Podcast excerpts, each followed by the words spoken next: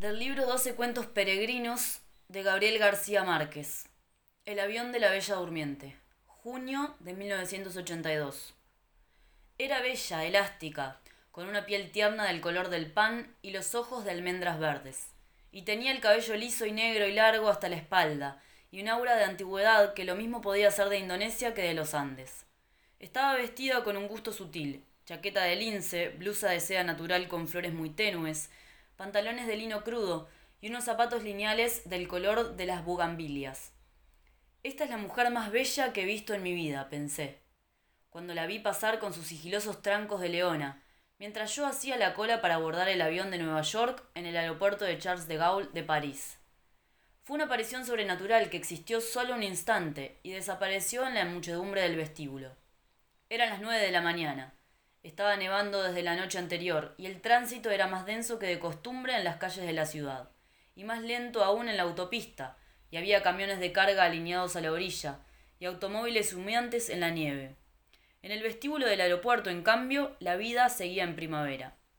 Yo estaba en la fila de registro detrás de una anciana holandesa que demoró casi una hora discutiendo el peso de sus once maletas.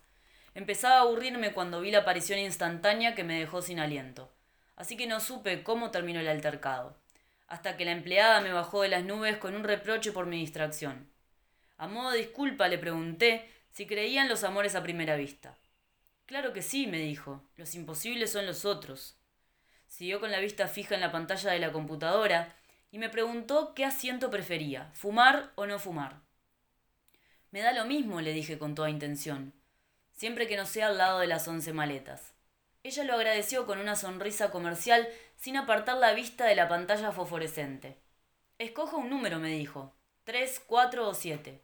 Cuatro. Su sonrisa tuvo un destello triunfal. En quince años que llevo aquí, dijo, es el primero que no escoge el siete. Marcó en la tarjeta de embarque el número de asiento y me la entregó con el resto de mis papeles, mirándome por primera vez con ojos color de uva que me sirvieron de consuelo mientras volvía a ver a la bella. Solo entonces me advirtió que el aeropuerto acababa de cerrarse y todos los vuelos estaban diferidos. ¿Hasta cuándo? Hasta que Dios quiera, dijo con su sonrisa. La radio anunció esta mañana que será la nevada más grande del año. Se equivocó. Fue la más grande del siglo. Pero en las salas de espera de la primera clase, la primavera era tan real que había rosas vivas en los floreros y hasta la música enlatada parecía tan sublime y sedante como lo pretendían sus creadores. De pronto se me ocurrió que aquel era un refugio adecuado para la bella, y la busqué en los otros salones, estremecido por mi propia audacia.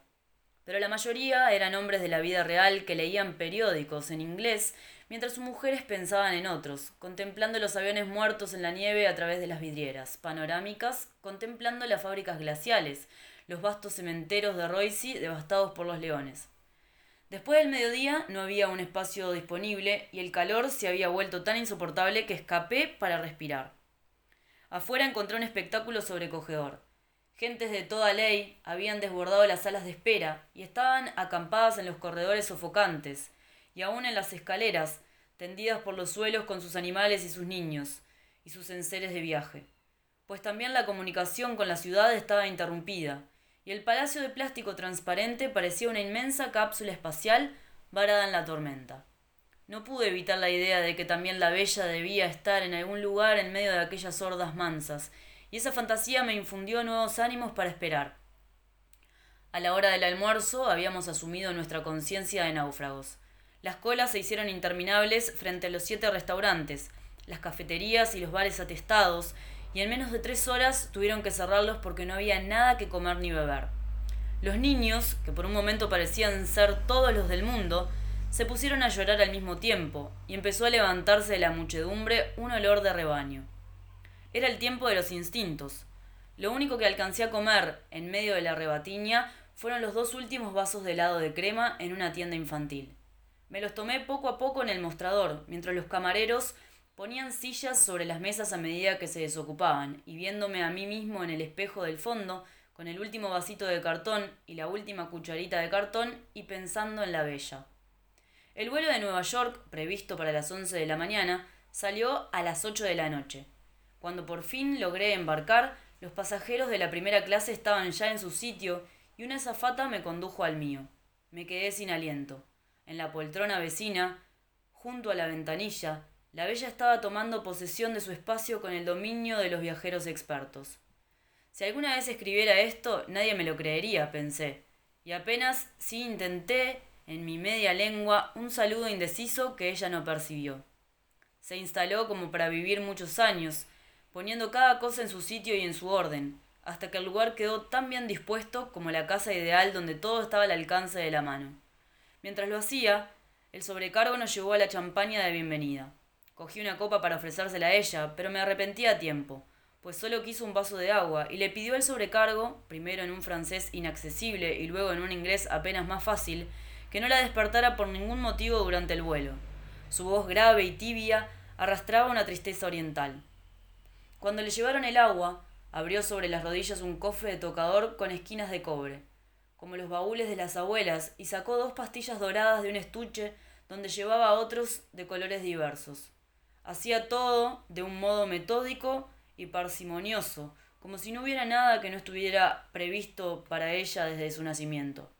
Por último bajó la cortina de la ventana, extendió la poltrona al máximo, se cubrió con la manta hasta la cintura sin quitarse los zapatos, se puso el antifaz de dormir, se acostó de medio lado en la poltrona, de espaldas a mí, y durmió sin una sola pausa, sin un suspiro, sin un cambio mínimo de posición, durante las ocho horas eternas y las doce minutos de sobra que duró el vuelo a Nueva York.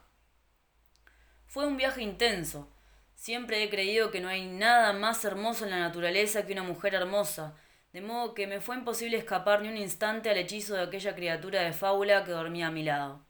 El sobrecargo había desaparecido tan pronto como despegamos, y fue reemplazado por una azafata cartesiana que trató de despertar a la bella para darle el estuche de tocador y los auriculares para la música. Le repetí la advertencia que ella le había hecho al sobrecargo, pero la azafata insistió para oír de ella misma que tampoco quería cenar.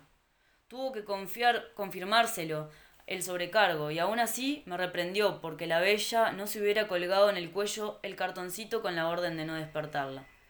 Hice una cena solitaria, diciéndome en silencio todo lo que le hubiera dicho a ella si hubiera estado despierta. Su sueño era tan estable que en cierto momento tuve la inquietud de que las pastillas que había tomado no fueran para dormir, sino para morir. Antes de cada trago levantaba la copa y brindaba. A tu salud, bella. Terminada la cena apagaron las luces, dieron la película para nadie, y los dos quedamos solos en la penumbra del mundo. La tormenta más grande del siglo había pasado, y la noche del Atlántico era inmensa y límpida, y el avión parecía inmóvil entre las estrellas. Entonces la contemplé, palmo a palmo durante varias horas, y la única señal de vida que pude percibir fueron las sombras de los sueños que pasaban por su frente como las nubes en el agua.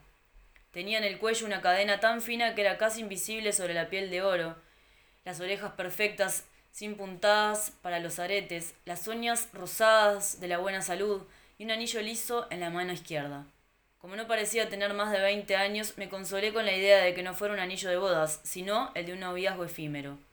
Saber que duermes tú, cierta, segura, causa fiel de abandono, línea pura, tan cerca de mis brazos maniatados, pensé, repitiendo en la cresta de espumas de champaña el soneto magistral de Gerardo Diego. Luego extendí la poltrona a la altura de la suya, y quedamos acostados más cerca que una cama matrimonial.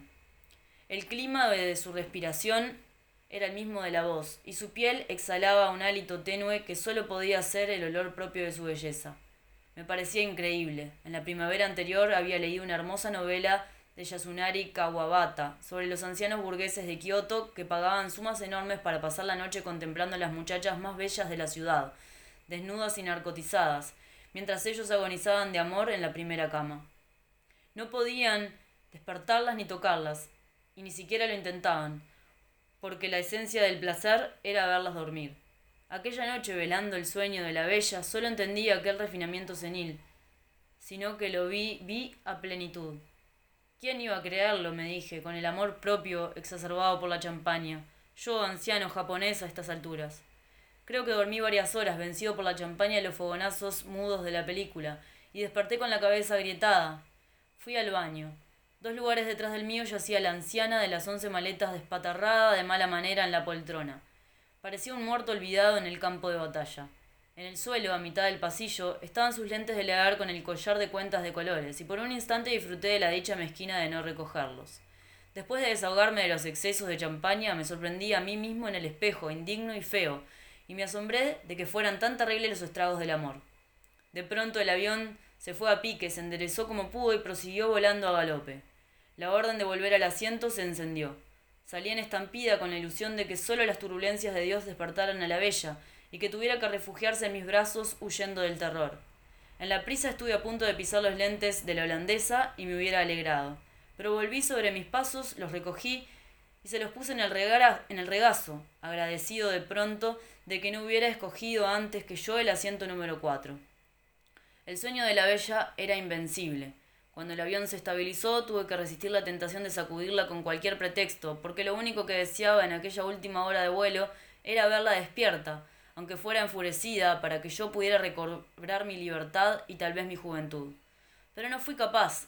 Carajo, me dije con desprecio. ¿Por qué no nací Tauro? Despertó sin ayuda en el instante en que se encendieron los anuncios del aterrizaje, y estaba tan bella y lozana como si hubiera dormido en un rosal. Solo entonces caí en la cuenta de que los vecinos de asiento en los aviones, igual que los matrimonios viejos, no se dan los buenos días al despertar. Tampoco ella. Se quitó el antifaz, abrió los ojos radiantes, enderezó la poltrona, tiró a un lado la manta, se sacudió las, las crines que le se peinaban solas con su propio peso, volvió a ponerse el cofre en las rodillas y se hizo un maquillaje rápido y superfluo, que le alcanzó justo para no mirarme hasta que la puerta se abrió. Entonces se puso la chaqueta de lince, pasó casi por encima de mí con una disculpa convencional en castellano puro de las Américas y se fue sin despedirse siquiera, sin agradecerme al menos lo mucho que hice por nuestra noche feliz, y desapareció hasta el sol de hoy en la Amazonía de Nueva York.